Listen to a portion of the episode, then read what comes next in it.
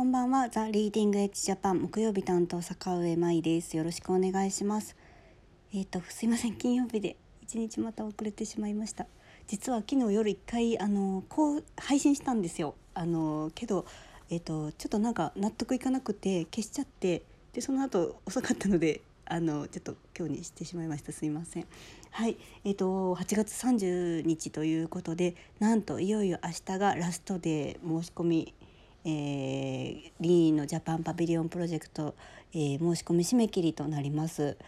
いや早かったであの後半に伴ってどんどんこう申し込みたいという意見をいっぱいいただいてであの増えてそういったことの、えー、ご意見を、えーえーと、コメントたくさんいただいております。で本当にラストになるので、えーと、皆さん是非ご検討されている方は再度覚醒団のページを見ていただいてあとまあ Facebook のですね「ザ・リーディング・エッジ・ジャパン」のページをちょっとまた再度見直していただくなりさせしていただいてですねあのちょっともう一回あの検討前向きに進めていただけたらなと思います。はいあのそうそう昨日はですねあの私あのアフリカ協力あアフリカ開発会議かティカットに行ってきましてですねあのパシフィコ横浜の方に、えー、行ってきました。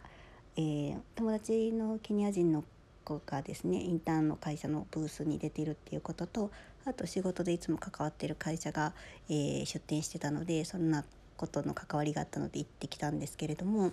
えっと、めちゃくちゃ面白かったです。あのアフリカの各国のですねブースとかあったりしてあのいろんな民族衣装を着てる方がいたりとかなんかこうすごいあの隣を通った人が SP に囲まれてて、えーと、ちょっと私はあんまり誰か一瞬分からなかったんですけど後で調べたら南アフリカの大統領だったりとかしてですねなんかこうすごく活気があってあのアフリカのビジネスっていうのを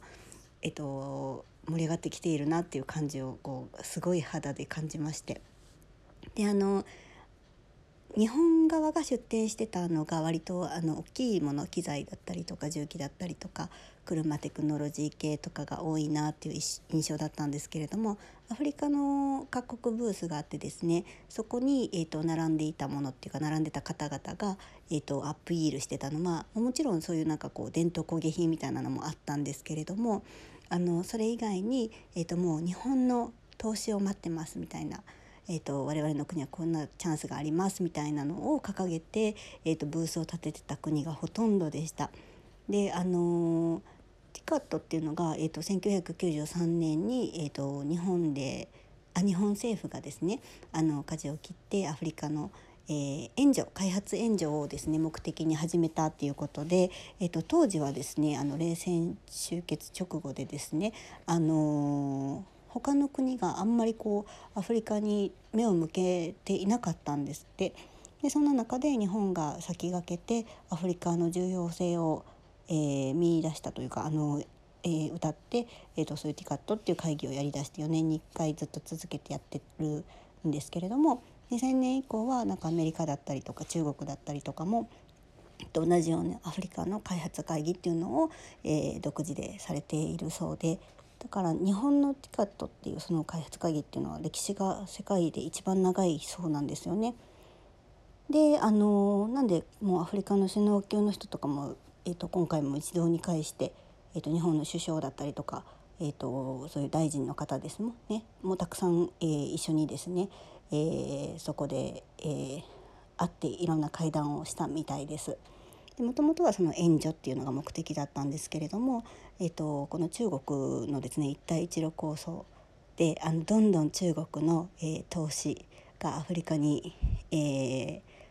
ー、をどんどん進んでですね今あのビジネスの投資目的での、えー、アフリカとの関わりっていうのが、えーと、主流になっているというかあのもう援助する対象のところではなく、えーと、ビジネス投資のするところだっていうふうに、えー、もう言われているくらいですね。あのアフリカっていうのはラストフロンティアとか言われていてあの本当に人口もですね、えーと、9 13億人か今いるそうです。えっと、そんなぐらい大きなパイのところに、えっと、この中国の第一路構想はですねもうすでにあの陸路航路を通じてですねもうその何て言うか、えー、ロジスティックスのあのえっ、とですねあの物流網か物流網を持っているんですよ。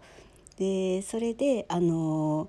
やっぱりそのアフリカとビジネスをするっていうことになったとしても、えーとまあ、送金の問題が難しかったりとかする部分がまだあったりすると思うんで、えーと、